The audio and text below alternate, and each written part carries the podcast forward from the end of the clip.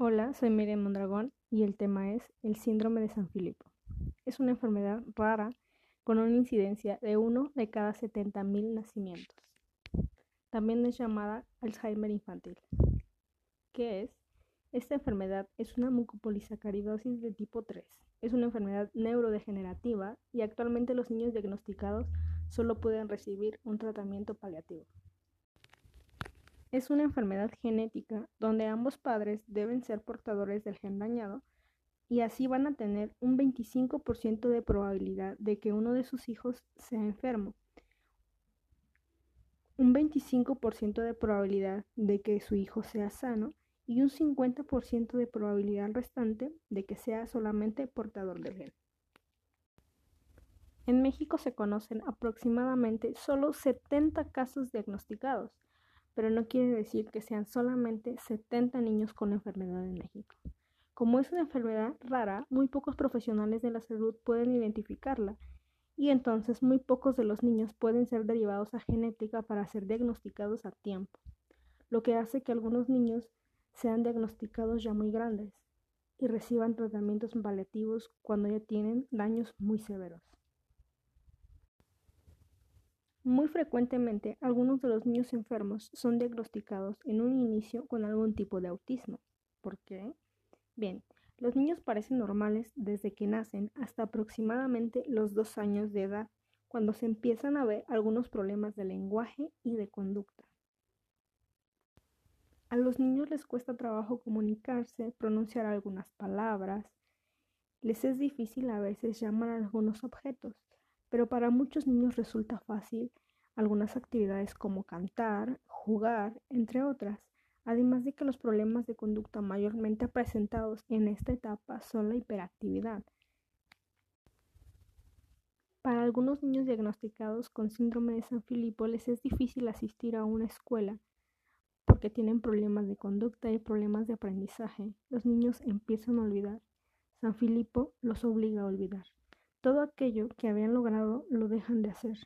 Todo lo que habían aprendido con tanto trabajo se les olvida. Los niños olvidan cómo comer, olvidan cómo hablar, olvidan caminar. Cada día van perdiendo algo. Inclusive hay quienes olvidan a su familia, no pueden identificarla. Actualmente existe una esperanza de vida para estos niños diagnosticados con el síndrome de San Filipo. Se han realizado algunos ensayos de terapia génica en Estados Unidos, en Ohio, en España y en Argentina. Estos ensayos han trabajado primero con ratas y los resultados fueron sumamente favorables. Actualmente se les está suministrando el medicamento a niños que lograron entrar al ensayo, pero son niños de no más de 5 años, que es un rango muy, muy pequeño de niños diagnosticados considerando que muchos niños se diagnostican hasta inclusive a los 6 o 7 años.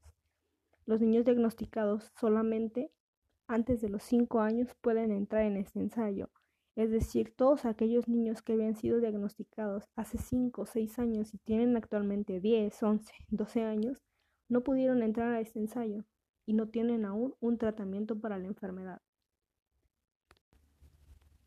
Es posible que los niños mayores de 5 años diagnosticados con síndrome de San Filipo actualmente no puedan recibir un medicamento para su enfermedad.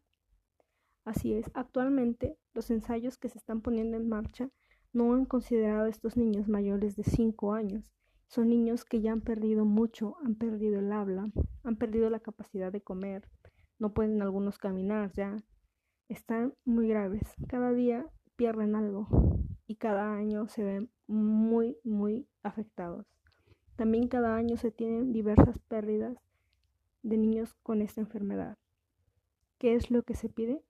Actualmente la familia de estos niños está pidiendo el uso compasivo de los medicamentos que se están suministrando a los niños que están en el ensayo. Se pide el uso compasivo de la terapia génica para todos los niños diagnosticados con San Filipo que son mayores a 5 años y no pudieron entrar en los ensayos por la edad.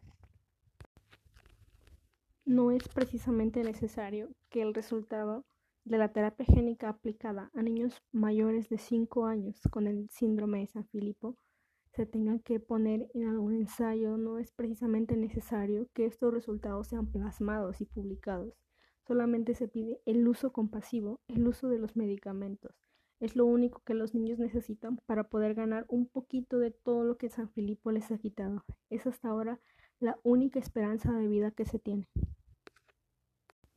En México, en España, en Venezuela, en Argentina, en Chile, en muchos países del mundo se han hecho diversas campañas para apoyar a estos niños. En México existe una fundación llamada Red San Filipo en León, Guanajuato, que fue fundada por la madre de un niño diagnosticado con el síndrome. Esta fundación lo que busca es recabar fondos para el mismo niño y para también todos los demás niños que no logran un diagnóstico, para los niños que necesitan cuidados paliativos por la enfermedad misma, porque no existe una cura actualmente. La única esperanza es la terapia génica que aún no se le puede otorgar a todos los niños, solamente aquellos que son menores de 5 años. Hay un rango muy alto de niños diagnosticados que son ya mayores de 5 años y no pueden recibir un tratamiento. Además de buscar recabar fondos económicos, también se busca recabar más investigaciones y principalmente se busca obtener el uso compasivo.